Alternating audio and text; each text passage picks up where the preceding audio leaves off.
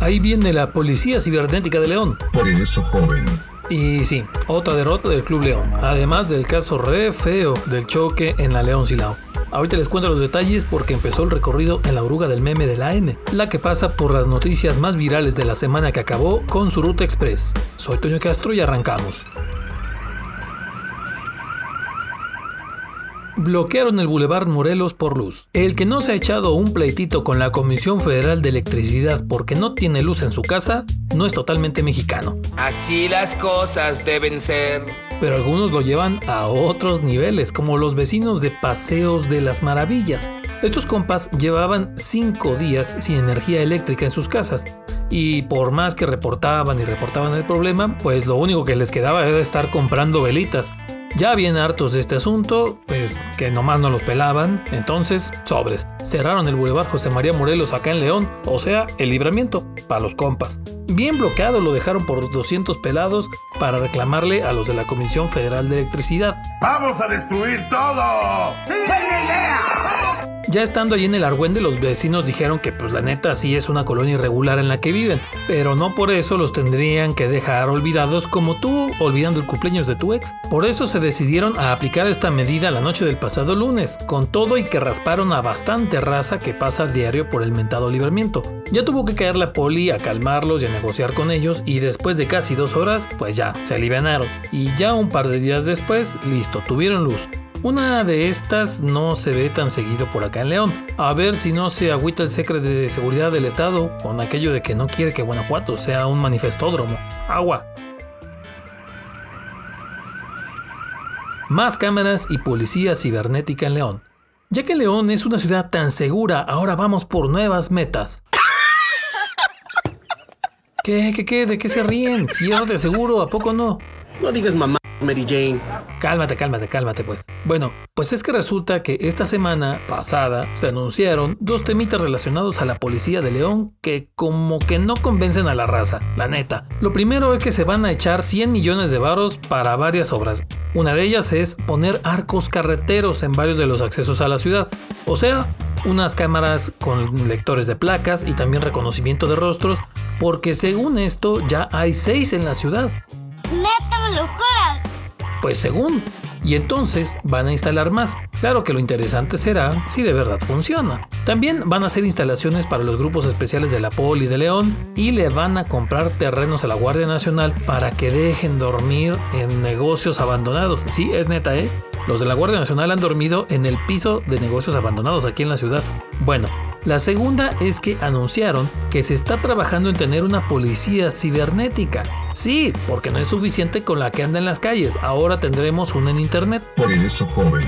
Esta se va a conformar junto con un centro de inteligencia que se va a construir juntito al C4 y se va a armar con una lana que pidió prestado el Ayunta. ¿Será que neta se rifen con unos polihackers?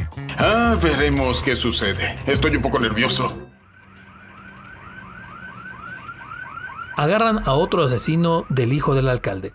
Hace un par de semanas aquí y en muchos lados se contó del asesinato de Guillermo, uno de los hijos del alcalde de Celaya, Javier Mendoza Márquez. Y por si andan muy, pero muy perdidos en el tema, el alcalde decidió seguir con su cargo y el 22 de agosto pasado atraparon a un sujeto que según esto es uno de los autores intelectuales, aunque no dijeron el motivo del asesinato, hasta ahora. Pues el pasado martes agarraron a otro implicado y resulta que este otro es el que le disparó al hijo del alcalde, o sea, el autor material del crimen.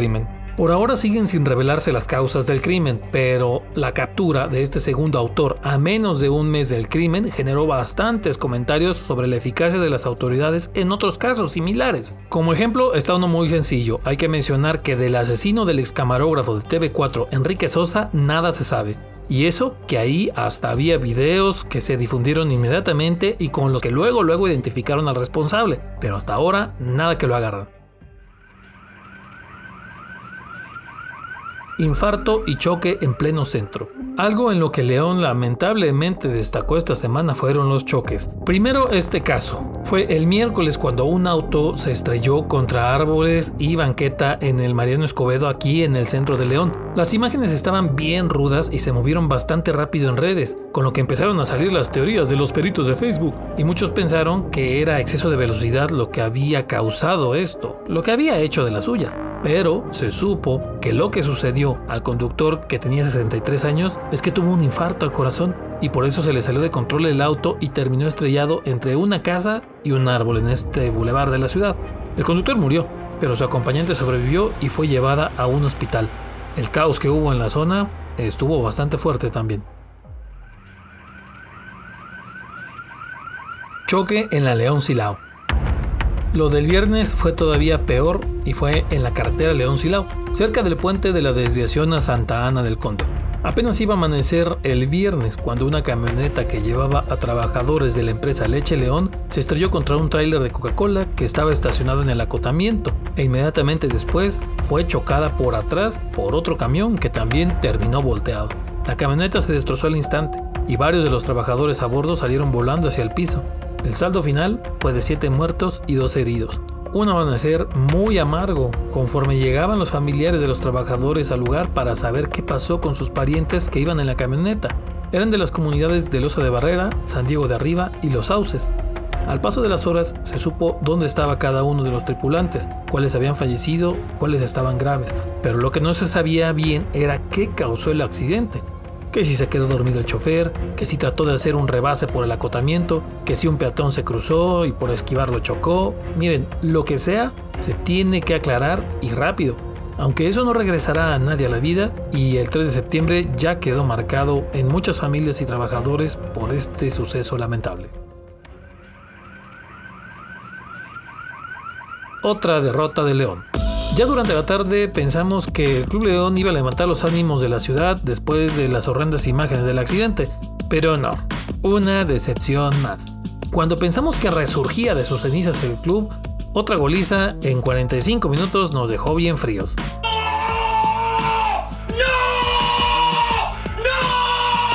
Ahora fue en contra de los rayos de Necaxa y aunque al final el tintán de la delantera parecía que iba a empujar a un milagro junto con San Rodocota, otra vez perdió la fiera. Tres goles del Rayos de Necaxa, dos de León. Por favor, Bravos de León, ya no vayan al estadio de León, ya, ya ni siquiera se acerquen hasta que se hagan una limpia, por favor. Así acaba la ruta de esta semana en la Oruga del Meme. Los esperamos la próxima para otra paseada. Recuerden que esto también se puede escuchar a través de Spotify, Google Podcast y Apple Podcast. Ah, sí, por cierto, y también estamos en TikTok. Ahí la vemos. Cuídense.